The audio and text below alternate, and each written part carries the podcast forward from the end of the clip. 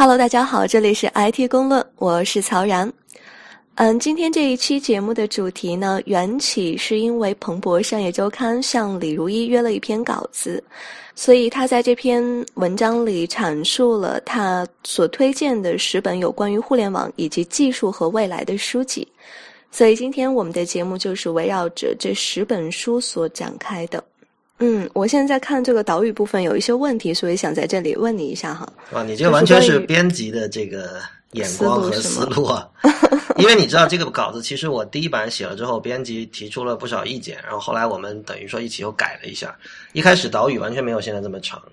哦，一开始是不带这些阐述说明，直接进入主题的。对，一开始基本就是十本书，然后每本有很短的这个推荐。然后编辑的意思就是说，希望有个理由吧，就是为什么要在这个时间点讲这十本书？理由可能就是为了我这种 照顾我这种白痴类的读者。没有，好啦，就是二零一四年你提到是一个分水岭，那到底是什么样的分水岭呢？呃，如果诚实的讲，其实可能每年都会有不同的媒体把当一。嗯，把那一年称之为分水岭。嗯，呃，我们在那个 IT 公论的二零一三最尾那一期和二零一四最开头那一期的时候，我们也在说说二零一四年可能是可穿戴设备的元年，就诸如此类的哈。嗯，呃，但是我的感觉是，呃，我我把它称之为就是叫人类觉醒之年哈，这是一个稍微夸张的说法，但是其实它的意思就是说，我们渐渐开始觉得这个互联网的基础设施的部分。已经完全架设完毕了，然后接下来是要往这些基础设施里填东西，就是填我们说的这种内容也好，或者说是什么也好，就是慢慢的我们要让这个等于说有点像是一个一个新的城市。那么到了二零一三、二零一四这个时候，这个城市的各种路啊，呃，基本的那种地下管道系统啊，还有这种电网啊，这东西都架好了。嗯，然后那个人们也大概都有地方住了。那这个时候呢，我们需要开始，嗯，生产一些就是所谓的是上层建筑的东西。呃，硬件已经准备好了，现在需要精神方面的一些。有点这个意思吧，有点这个意思。嗯，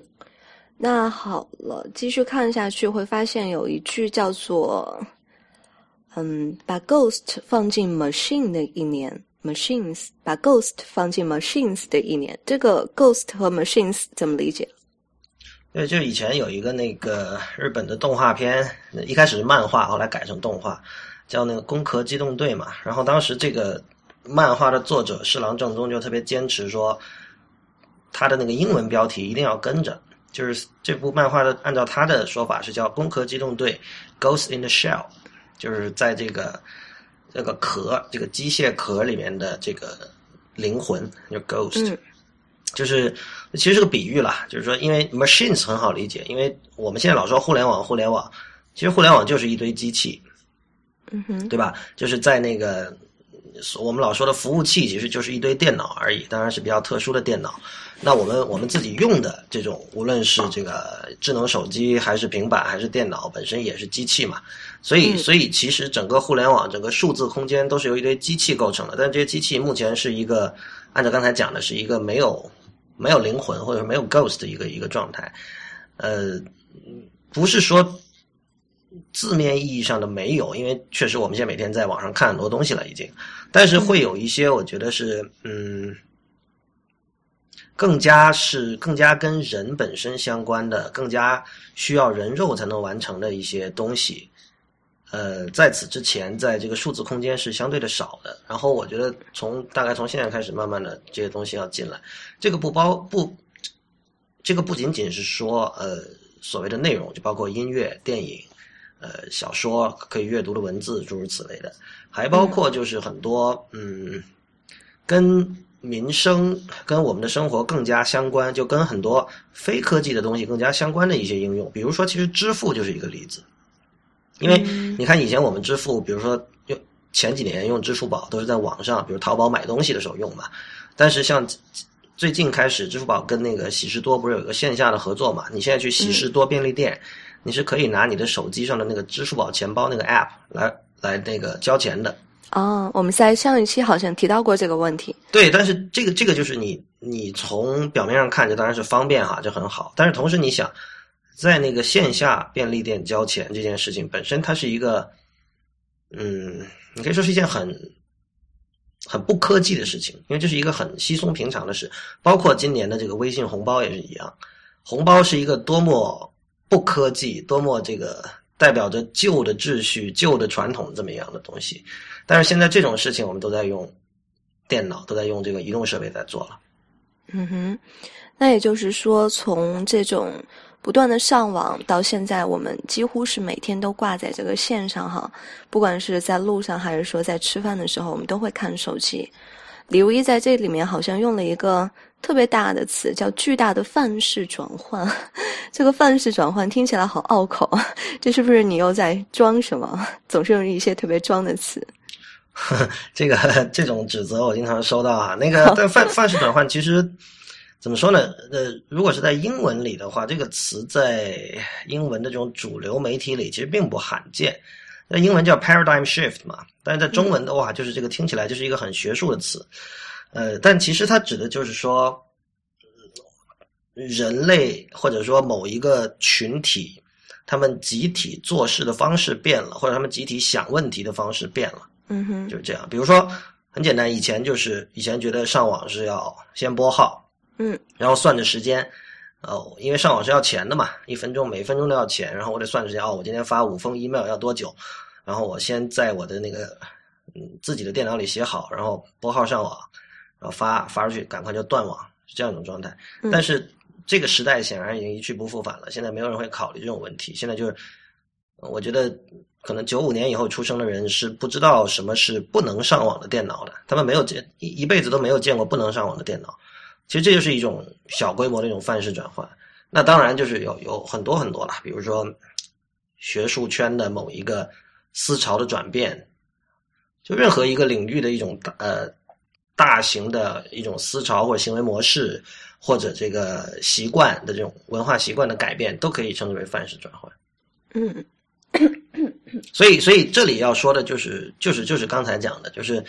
以前上网是个事儿，现在上网不是事儿了，这就是一个范式转换。就是以前，以前你可能上网买东西，你会思考一下会不会被骗，现在没有人会这么思考了，对吧？以前就是有相当多的人是不愿意用任何这种像支付宝这样的东西，他会觉得不安全。那今天有大量的人会把自己的钱放在像余额宝这样的地方来来理财，这就是范式转换。就是你看，你看，就是你不知不觉的，你已经不太担心说。哎呦，我的钱会不会丢啊？是的，嗯，除了这些之外，我们其实很多，比如说审美方面的一些趣味，也在被这个互联网所影响，哈。对，嗯，哎，我看到你提到了一个概念，叫做电脑和互联网所构建的数字空间正在一点一点的僵化。这个具体是指的什么？看不太懂。没有单词不懂吧？我相信这里面单词每个都是懂，每个字都认识，就是合起来不明白什么意思。呃。这个如果上网比较早的人会比较有体会，就是我我第一次体会到这点是很多年前了，可能有六七年前了。就当时我想买一首法文的歌，在那个 iTunes 音乐商店嘛，然后我发现必须有一个法国的 iTunes 账号才能买。这件事情你不觉得很荒诞吗？哎，但这个很像你们之前说的那个那个 Facebook。那叫什么？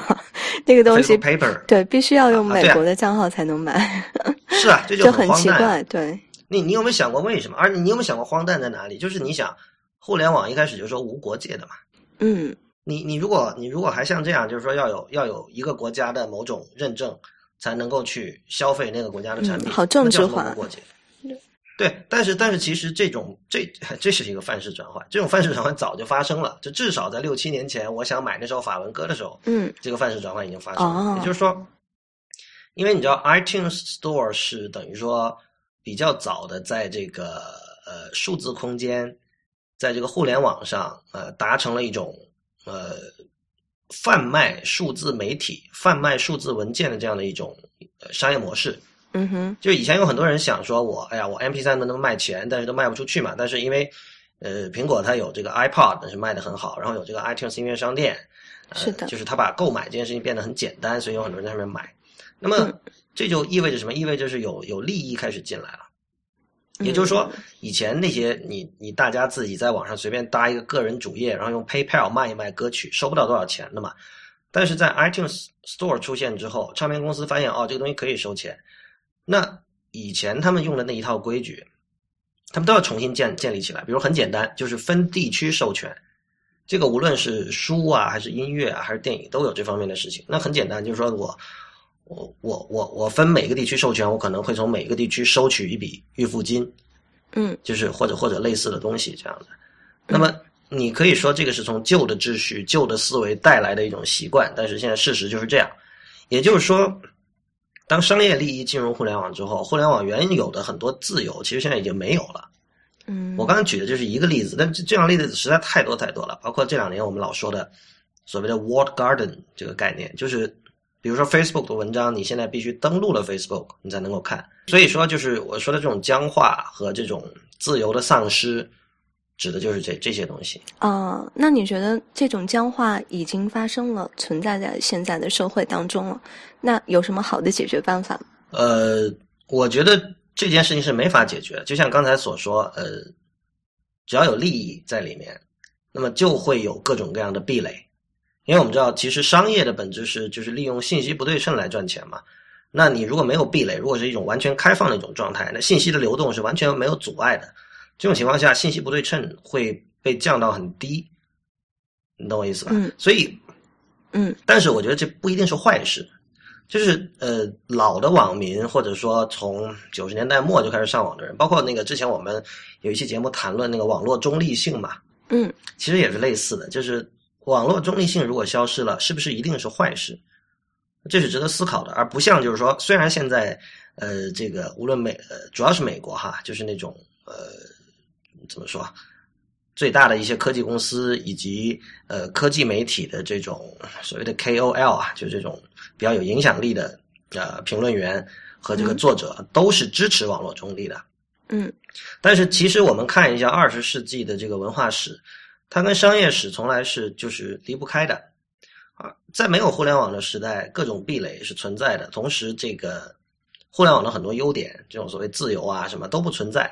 但是二十世纪仍然生产出了很多很多灿烂的文化产品，对吧？嗯哼。所以我我个人的看法是说，这个互联网带来的这种自由、无边界、这种扁平化的这种世界是一种是一种艺术，它不是它不是常态。因此，就是如果说过一段时间以后就看不到，就没没这么好的事儿了，我觉得是很正常的事情。那我们要想的是，在接下来的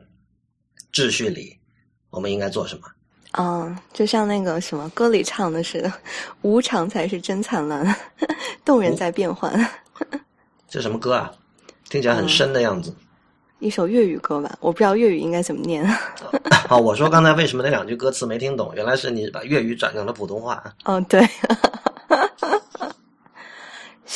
嗯，其实我们在看你这篇文章的时候，会觉得每次看都是有一种憋着劲儿的感觉，就好像。好像是必须要思考一下才能知道你要说什么，这也可能是文化人的一个特点吧。啊，不好意思啊，我觉得这绝对不是什么优点。呃，你不是故意达到这个效果的吗？啊，绝对不是。那那我太伤心了。这个你，你居然就你你的思维模式就是这样，跟平常人不太一样哈。没有啊，就是说，我觉得写文章让人看不懂是很不好的。然后，虽然到现在为止都有很多人说看不懂我写的文章，然后，但是我。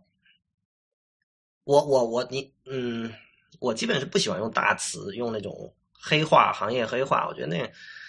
是是，就感觉没有什么专业性的词汇，但是就是看不懂。可能你你的语态就是这样吧，比较高深。这里这里的书其实分成几，可以粗略的分成几类吧。首先，那个一开始的两本 Bruce Sterling 的，如果大家有听之前的 IT 公论的话，可能比较熟悉，因为我之前也提过他好几次。然后。有一期节目还是专门以他的那本《Shaping Things》，就这里推荐的第一本书。嗯，你自己做的那一期是不是？对对对，嗯，那期就是讲那个有个叫 Spime 的概念，这是他在这本书里提出来。Spime 其实是他把那个英文的 space 空间和那个 time 时间这两个词拼在了一起，然后。呃，他这个书，我记得我当时跟你讲过，我说这是他他开篇他说这是一本关于人造物品以及其所属环境的书，是一关于一切的书。对，当时你说不明白什么意思嘛？嗯，呃，其实他这个没有更深的意思，就是他字面上的意思，就是因为因为你知道我们现在周围的这种物体都是人造物体，对吧？嗯我们大部分人是生活在城市里，我们如果你在农村或者在乡下，那是另一回事。可能你周围有很多猪啊、鸡啊，然后有很多那个树啊、天然的东西对，有很多天然的东西。但是我们城市人其实身身边的东西都是人造的。那么人是怎么制造东西的这件事情，就是 Sterling 把它梳理了一下。最早的时候当然是这种手工制品了，嗯，然后后来出现了这种机器化生产。比如说我我们现在你去宜家买一把椅子，买一个杯子，这些东西肯定都不是手工生产出来的，对吧？嗯哼，但是但是接下来还会有更多的不同，比如说呃，现在有很多物品，它已经里面有 GPS 了。那当然，我这么说的话，你想到的一定是智能手机和这个平板电脑。那问题是，就是以后，呃，我们通常不认为它是电脑的那些东西也会有 GPS。比如说，你的杯子里可能有 GPS，啊，你的衣服里可能有 GPS，呃，这里面可以想象的空间就很大。然后，比如说我们看一个很典型的例子，像汽车嘛，汽车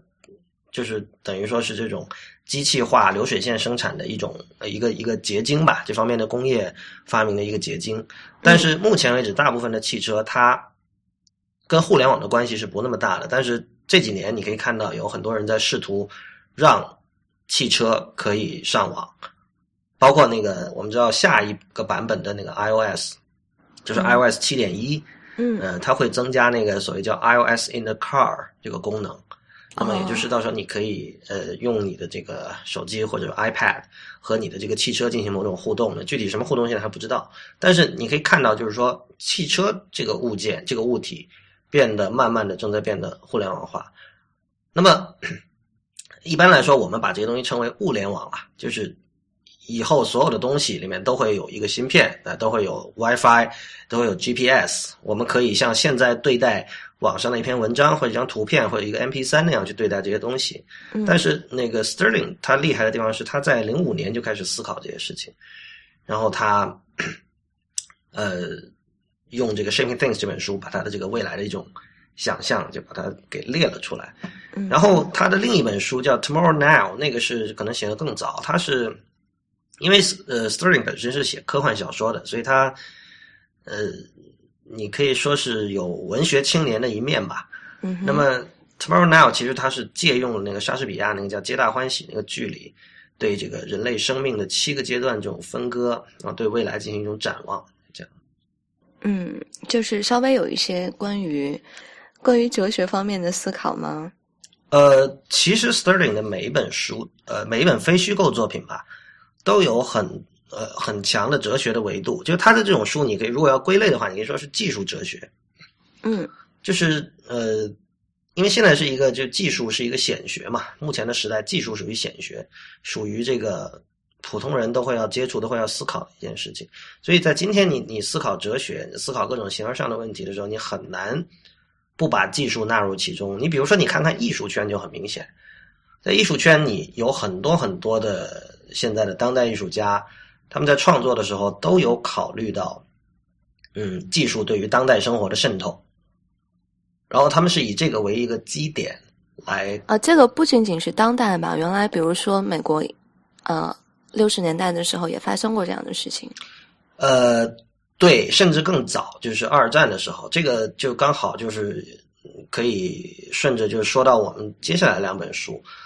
呃，这两本一本是叫这个《What the Dormouse Said》，是《纽约时报》的一个记者就 John Markoff 写的，还有一本叫那个《The Democratic Surround》，嗯，后面这本书是比较新的，好像是去年底才出吧。嗯，之前那一本是比较早就写出来的，是吧？对，那本零六年就出了，然后哦它它可能是最早的一本，就是梳理，呃，一九六零年代的什么摇滚乐啊，还有那个 counter culture，就是我反文化运动和个人电脑的这个、个人电脑产业的关系这样的一本书。哦，哎等于我们现在的个人电脑和原来的那种文化风潮还是有一定的联系的。对，这个这个可能很多人没有想到，就是电脑和迷幻摇滚有什么关系，是吧？电脑和这个服食迷幻药有什么关系？但恰恰就是这样的，因为呃，比如说一九六零年代的那些知识分子，他们美国有一些，比如说那个可能很多人看过《飞跃疯人院》这个电影，嗯然后这个电影的原著小说作者当年就参加了美国政府的一个关于 LSD 迷幻药的一个实验，因为当时是想搞清楚这种药物对人在心理、精神上有什么样的影响。嗯，然后他就当志愿者去参加了。后来就是包括他，包括很多别的人，就发现，就他们认为 LSD 可以增加他们的创意，啊，可以让他的脑子去到平时去不到的一些地方。哦，对，所以所以在当时呢，他们会觉得就是 LSD 和各种迷幻药是扩展自己的知觉、扩展自提高自己的创意的一种一种工具。然后这个跟电脑的关系是什么呢？后来，因为后来那个大概一九六八年还是什么时候，你那个 LSD 在美国被禁嘛，嗯然后七十年代开始，慢慢的呃，个人电脑开始慢慢的出现哈，七五年以后，在当时的人们看来，电脑就是迷幻药，因为电脑同样是对你的大脑的一种延伸，所以电脑在他们看来是非常迷幻的东西，同时它也是嗯是一种权力的下放，这个之前的节目里也有提到过，就是说，因为你知道以前的电脑很大嘛，而且很贵，嗯，一般人买不起，就电脑会象征着一种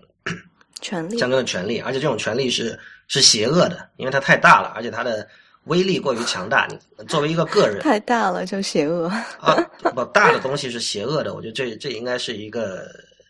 怎么说啊？也就是权力让人腐败嘛，就这样。嗯所以，所以你作为一个个人，你在一个特别宏庞大的东西面前，你是没有什么抵抗能力的。但是，但是电脑变得个人化了之后呢，等于说这种权利被被下放到削弱了。呃，不是削弱，而是让普通人也有这种权利。这个其实这其实就是民主嘛，说白了，这是民主的一种一种体现方式了。就是呃，所以你可以看到，一方面就是像像包括乔布斯，还有很多早期的这种电脑先锋，都是吸着一九六零年代的美国反文化运动的这种奶水长大的。另一方面，就像刚才讲的，就是呃，六零，因为所谓反文化是什么意思？反文化反的是什么文化？反的是当时这个美国的这种僵化的大企业文化，就是当时的就是感觉就是说，你比如说你是一个毕业生，你出来之后，你只能进大公司，没什么别的地方可去。然后你作为个人，如果你有别的这种精神追求的话，其实你的社会给你的空间是很小的。然后，然后这帮人就希望能够挖出一块空间，在在现有的社会空间里挖出一些空间，然后让个人能够获得这种精神和心灵上的自由。然后，另外一本书那个《The Democratic Surround》其实讲的更早，他是把时间推到了二战的时候，因为当时是有一些那个欧洲的艺术家，比如说包豪斯那一派的，他们嗯因为二战的时候，那个他们对那边对那个犹太人的迫害嘛，他们逃到了美国。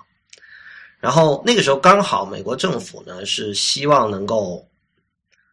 去塑造这种美国公民、美国人这样的一种一种形象，就是这种民主的美国人这样的一种形象。所以当时政府找了很多那种像什么社会学家啊，还有这个人类学家一起做一些研究，这两拨人就凑到一块儿了，就是欧洲逃到美国的艺术家和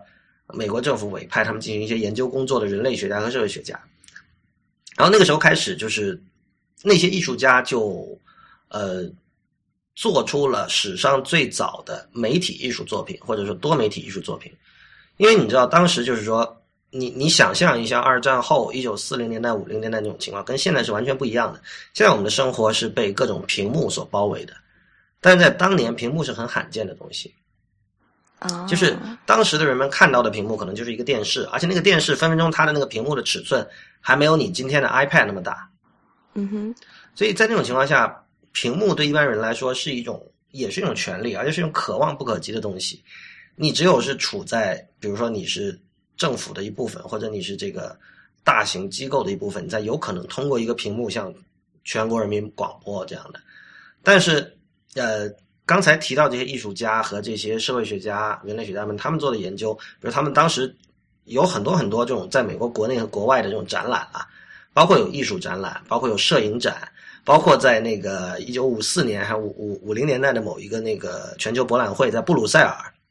举办那个博览会上做的那种展览，都是通过一种多媒体的方式，包括用屏幕、用这种大幅的这种呃摄影和图像作品，把人们包围在起来。所以这个书名里讲的这个的呃，就是民主的 surround，surround 是这个作者为这本书的发明的一种特殊的一个用法了，就是指所有这些包围着民众、包围着人的这种媒介媒体。嗯，嗯那么，当人们处在那样一个环境下，就是你是变突然你一下变成了一个有选择的一种状态。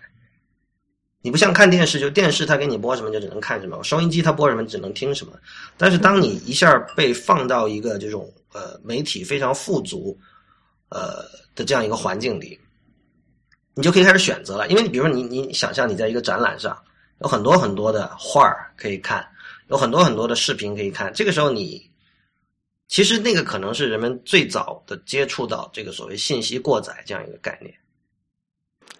哎，我看到一个我不认识的字啊，啊，又有啊，啊，是啊，这回完全是不认识。但 iPhone 接猪的移动互联网时代，这个字是不是念猪我都不确定，上面一个猪，下面一个木头的木，这念这个说老实话，你问起我，我也不确定是念什么。但那你这个就是是意思就是说，呃，由此开始嘛，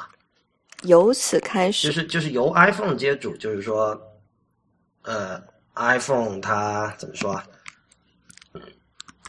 他所拿拿过了这杆大旗是吧？对不？就或者说他把那个幕布拉开了，把一个时代的幕布拉开了，这个意思啊，是这个意思啊，是念猪哈，我查了字典了。啊，接猪又学到了新的词。哎，你这么一说，我得查一下，别说我，别说我用错了。因为大家要知道，曹然 曹然的这个纯文学阅读量是远远超过我的，那没有人会用这个字，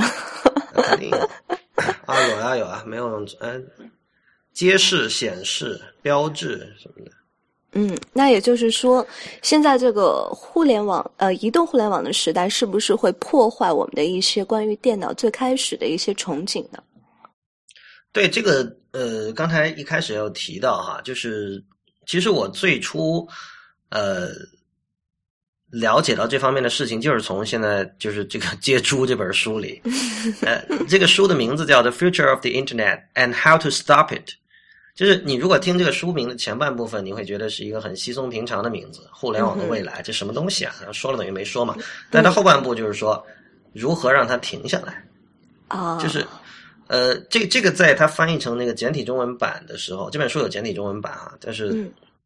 这里插一句，就我发现很这这里面其实有好几本书它是出过中文版的，但是很多人不知道它出过中文版，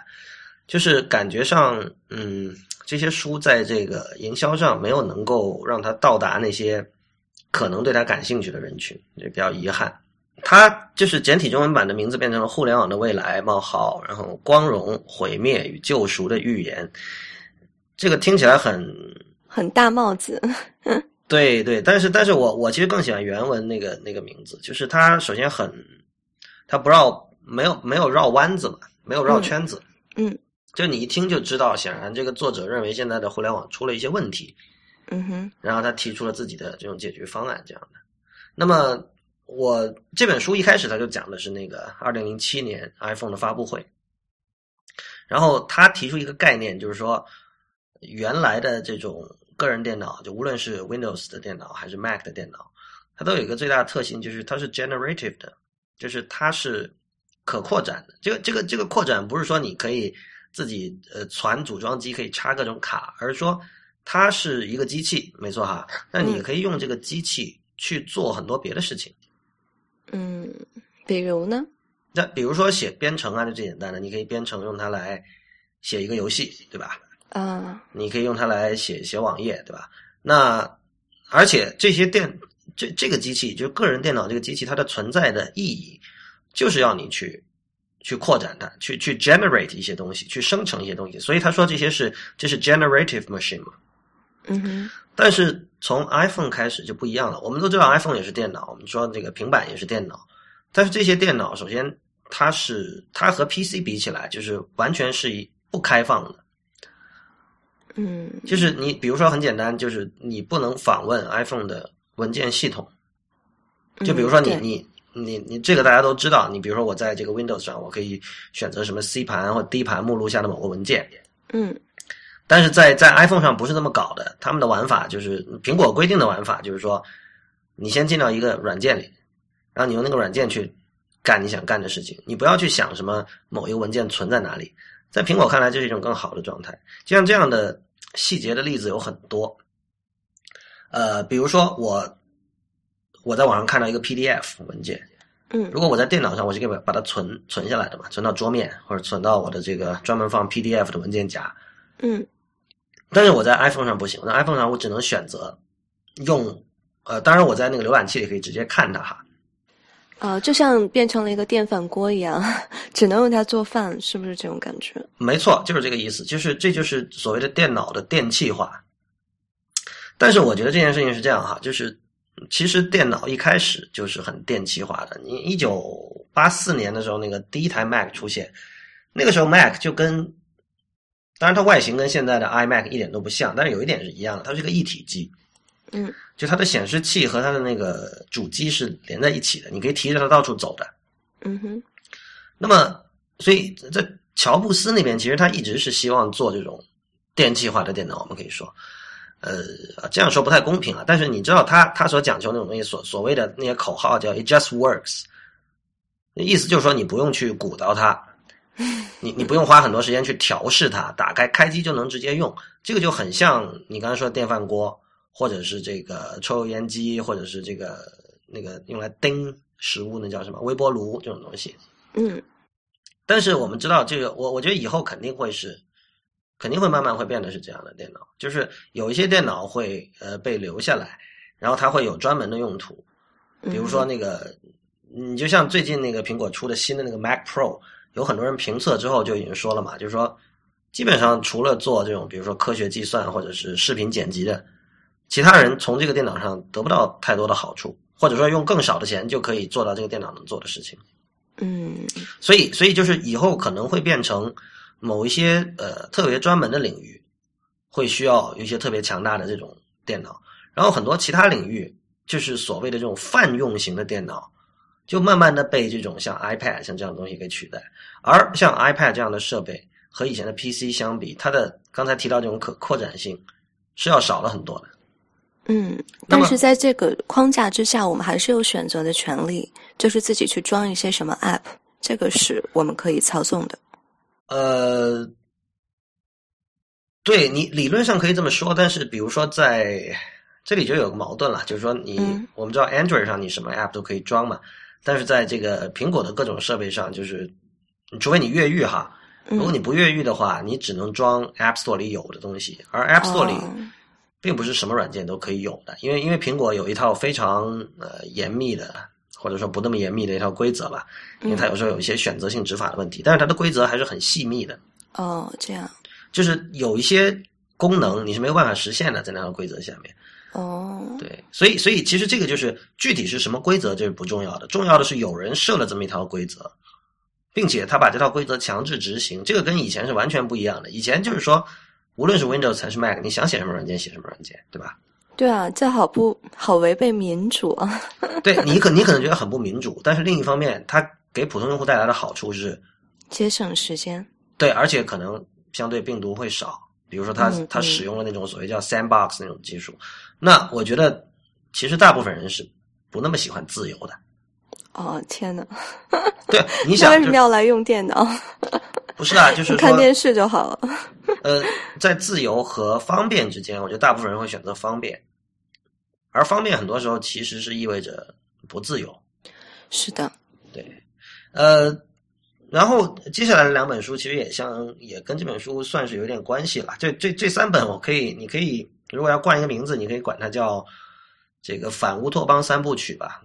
关于互联网的，就是就是揭破这个电脑的一层特别美的面纱，是吗？有点这个意思。就是他这三个或者说这三本书的作者在写这三本书的时候，他们对于这个互联网和电脑的未来是有一种比较悲观。对比较悲观的一种想象的。像这第二个人他，还不是第二个人，这里这这套书里第二本书叫《The Filter Bubble》，呃，这个书梁梁文道以前写过一次推荐，这个有中文版吗？呃，这个有繁体中文版，哦，对，呃，它其实主要讲的就是说，个性化推荐究竟是个什么东西？因为我们知道现在，呃，国外当然有 Google，然后有像这种有很多这种网站，包括像 Netflix 很有名的，呃，国内可能像豆瓣会比较注重这种个性化推荐，就是说，嗯在这一派人看来，这个推荐算法是解决信息过载的一个利器。哎，那我问你啊，你喜嗯欢用这种个性化推荐吗？我我相当不喜欢，是吧？我觉得我也不 不是很喜欢。哎，你为你为什么不喜欢？我觉得他没有推荐给我我想要的东西。那我这样问你，就如果他成功的推荐了你想要的东西，你会喜欢吗？啊，那我会觉得是不是有点被摆布的感觉？啊，所以我们是同一种人。我们都是自由那一派的，是吗？呃，很早之前我那个 在知乎上回答过一个关于那个个性化推荐的问题，当时我就说我很不喜欢被推荐算法猜中我喜欢什么，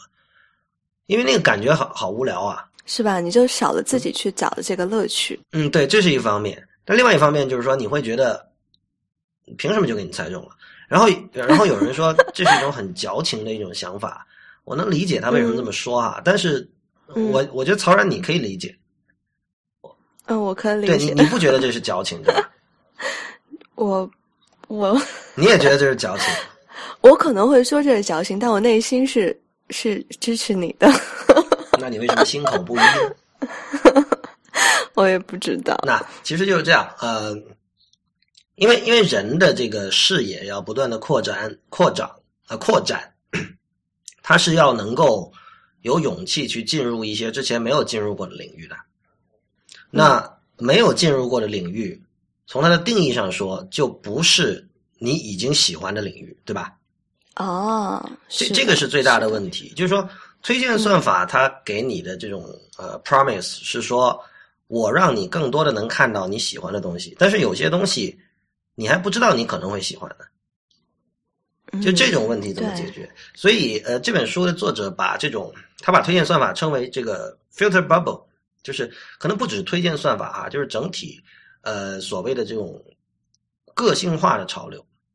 因为因为呃现在就是有很多创业公司认为信息过载，对吧？一般人没有时间看这么多的信息，那么我们怎么挑挑选出来呢？技术出身的人是不会考虑用人肉去做这些事情的，他们认为那是一种效率很低的方式。所以他们说我们要用程序来做这些事情，就是说我们先通过简单来讲，就是我们通过观察、统计和分析我们的用户在我们这里的行为习惯，然后来猜他会有可能喜欢什么东西。啊，那也就是说，Real 有可能会喜欢这种算法，对吗？不，我我觉得 Real Real 今天不在啊。我们这样说，他 Real 不会不会生气？Real 作为一个消费者，我觉得他也不一定喜欢这种东西。因为我们之前讨论过这个事儿，其实他多少跟我是站在一边的。嗯，但是他你你可能因为他是程序员哈，就是但那个 Real 是一个很特别的程序员。嗯，对，是与众不同的程序员哦。对对对，呃，总之就是，我觉得这事儿并不复杂，其实就是刚才说的这么回事儿。我我觉得只要，因为可能很多人没有想到这种事情，很多人会觉得，嗯，就像刚才讲的，技术是显学。所以很多人会觉得哇，如果机器能够猜中我的口味，是一件很酷的事情。或许是，但是呢，就是这种东西有它的代价。我觉得这个是这是需要思考的，不是说你现在马上要选一边来站队，嗯，而是说你得想这样的问题。嗯哼，对，这里不只有隐私的问题，不只是说你让一家商业公司知道了你的行为习惯，然后他可以给你噼里啪啦乱推送广告。这这件事情不，这这个事情是已经发生了的。因为我有朋友，就是他，他甚至不是，他就是不，并不是说经常用国外这些东西的，嗯，他就是用淘宝、豆瓣，还有国内各种网站。就是有时候他就发现怎么这么奇怪，我刚看过了一个什么东西，我一上淘宝马上就推送给我了，嗯，就旁边那个广告就会出现类似的东西，嗯，其实就是你在所有这种呃可以追踪你的使用习惯的网站在浏览的时候，你的数据就被积累在这些网站的数据库里。嗯，然后是有一些公司专门，呃，来买卖这些数据的。哦，对，这个是那这这是一个很大的产业，是上几十亿美元的这么一个产业，在国外，国内我不太清楚。是吗？对，所以所以就是这个，因为因为你你设想一下，就是我们现在在网上做很多很多的事情，很多时候我们都不需要付出直接的这种费用，但这个显然是不成立的嘛。就是我们没有买这个单，肯定有别人要买这个单的，嗯哼，对吧？那这个就提从这儿就说到了那个下一本书，就是这个叫《Who Owns the Future》，就是未来归谁所有那个意思。呃，这个人之前写过一本书叫《You Are Not a Gadget》。呃，这个人本身他不只是他本身是一个研究虚拟现实的一个先驱，但同时也是一个作曲家。作曲家对写什么曲子？啊，我还真没听过他写的曲子。嗯，啊不过这种东西我其实不太信。你知道有很多人是那种嗯所谓的多才多艺哈。玩票性质的是吧？对我我会觉得他的他的那个音乐可能是玩票性质的，嗯但是有很多人现在就是喜欢强调自己说能干各种各样的事情，尤其是呃两种听起来完全相反的事啊，情。这是好事儿吗？有什么可可可炫耀的呢？真的应该，我觉得是一个羞于启齿的事情。哦，真的啊，你看的这么严重，那只能说明你是一个非常 quaint 的人。哦，是吗？那你是跟我站在一边的吗？嗯，我我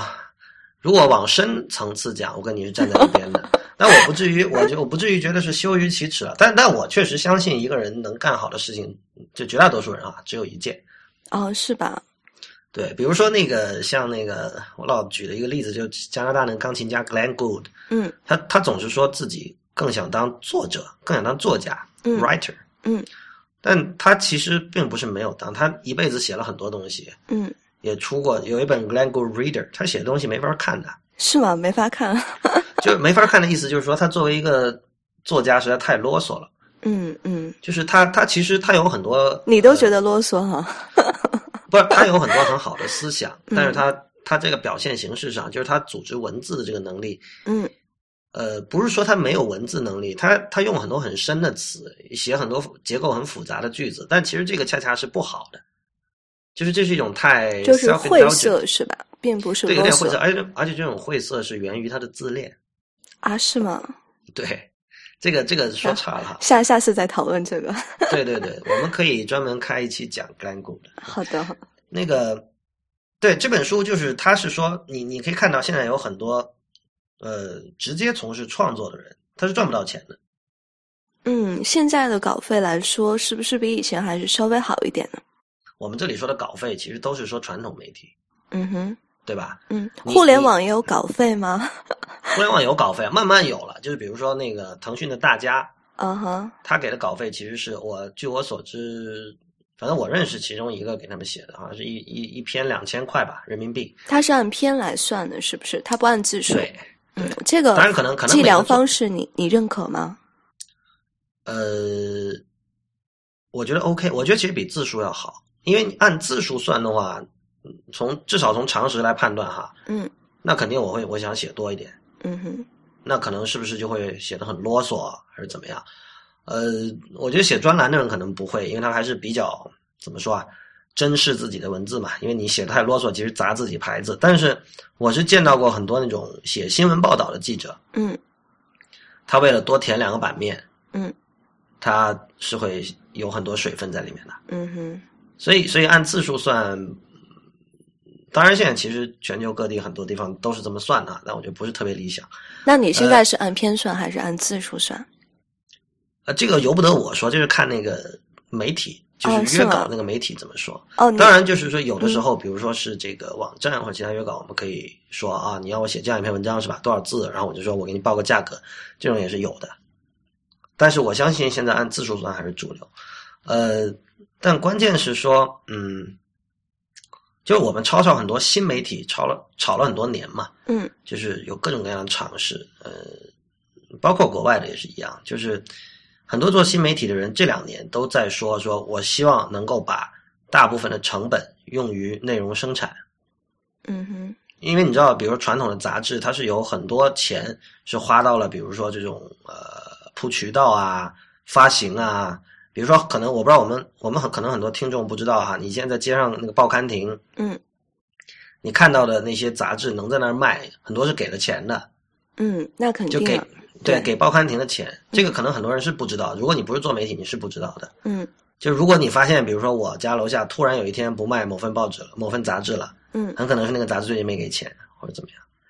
所以，所以这些都是成本。你想想，一个报刊亭要给，嗯，这这，然后你报刊亭那么多是吧？不小的开支，还有杂七杂八开支特别多。那么，有的人就说：“OK，我们现在做这种纯数字版的杂志，我是不是可以就是把这些东西都砍掉，然后把这部分钱都用来支付稿费和这种编辑费用，包括那个你可能要用一些图片嘛，对吧？你付给摄影师的钱，然后就是说，这样的一个理想是说，我如果我能够付给这些作者的钱高于传统媒体，慢慢的，嗯，那我就可以把所有优秀的内容生产者都吸引到这边来，嗯那么传统媒体就要死掉了。你你你对你对这样的一个一幅画面有什么想法？不会的，怎么会死掉？现在是这样，我要我，你们只能够输出这种就是自己观念上面的一些东西，但是在咱们国家来说，呃，新闻上面的一些信息类的报道，互联网是没有这个权限去做的。对你说这个我知道，就是说互联网网站没有采访权嘛。嗯但是比如说，如果是不是这种新闻报道，我我们一个一个来嘛。比如说嗯我就是一个纯文学好了，假如说我能够呃召集到四个很有名的小说作者，嗯他每周给我们写连载，嗯。对，然后就是向读者收定费。其实有个人有一个家网站已经做到这些事情了，就是那个网络文学站嘛，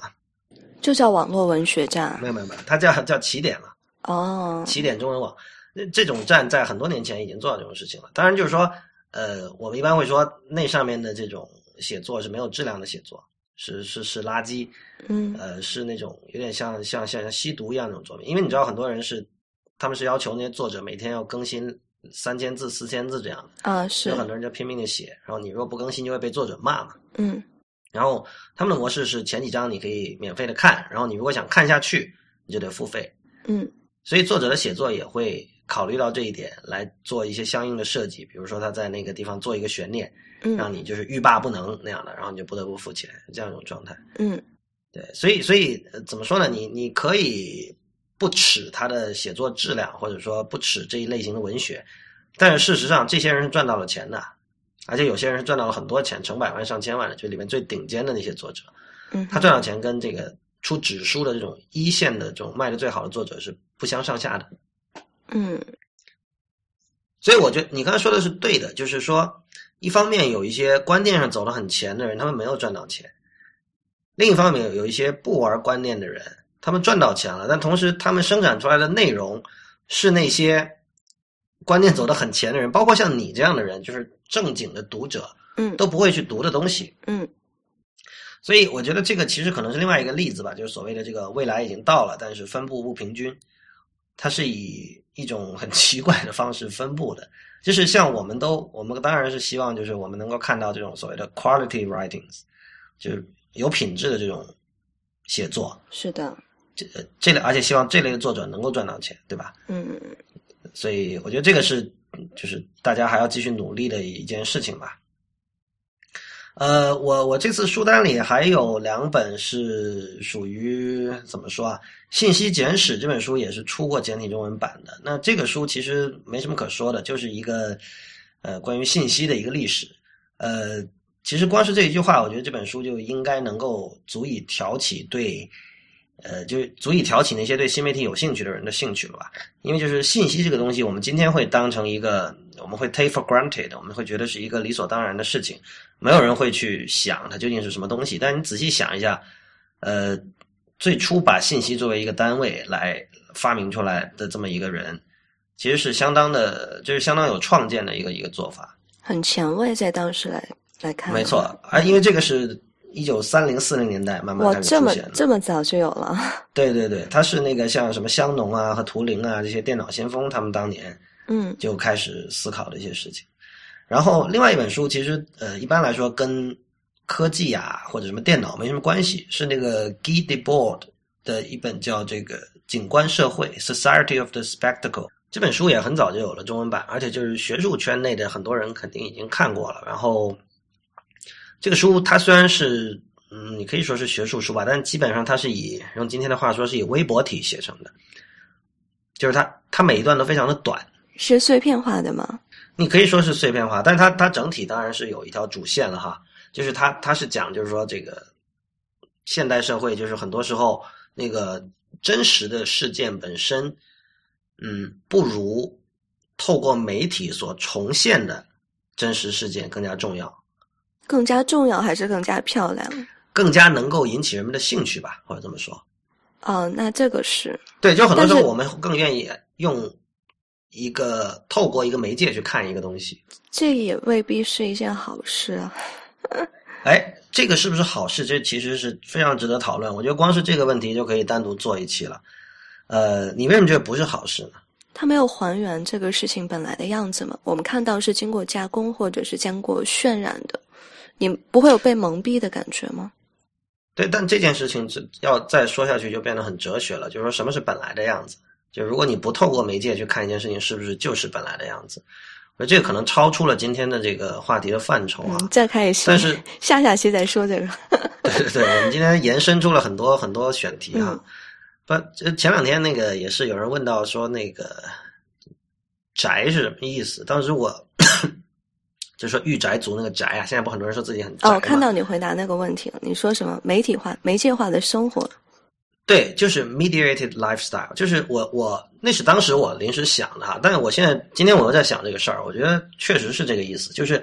宅，首先肯定不是说动画和漫画爱好者就是宅，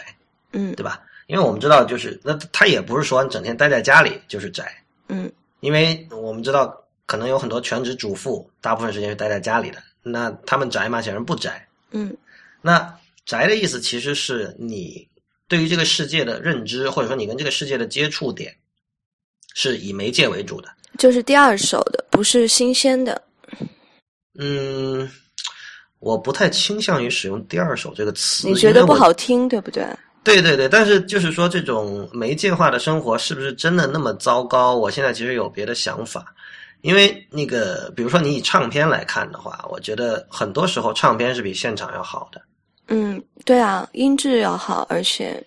就是什么表现力啊，还有什么都好啊。我们过两期会做一个关于耳机的一期节目，到时候我们可能会重点探讨这个问题，就是唱片和现场的关系的问题。呃，说回景观社会哈，就是其实就是第一这本书很很易读，每一段都很短，而且就是说他写的很多事情特别像今天的这种大家在社交网络上各种秀，比如在 Instagram，在朋友圈，嗯。呃，前两天我看知乎有人问说，那个有同事经常在朋友圈秀自己加班，我该怎么办？当时我都笑死了。就现在真的什么东西都可以秀。他说那些人就经常发一些什么，哎，我特别可以理解啊，我就是喜欢晒秀加班给领导看嘛。啊，对对对，就是那种，就是你就属于他最恨的那种人，经常会说什么，哎呀，还有呃，还有十五分钟天就亮了，怎么办啊？什么？对啊，多么上进啊的员工。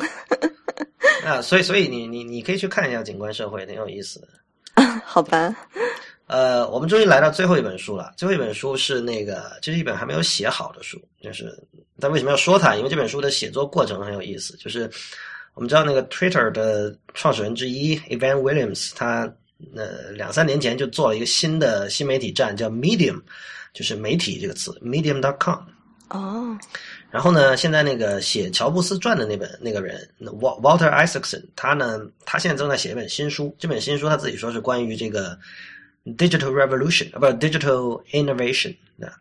就数字创新。那这呃，我看我看了他，因为他把那个有几张的那个草稿发到了 Medium 上，因为 Medium 可以让大家去写评论嘛。嗯。他就发到那上面去，让大家提意见，然后。我看了一下，基本上它就像我呃这次说的那本叫那个《What Dormouse Said》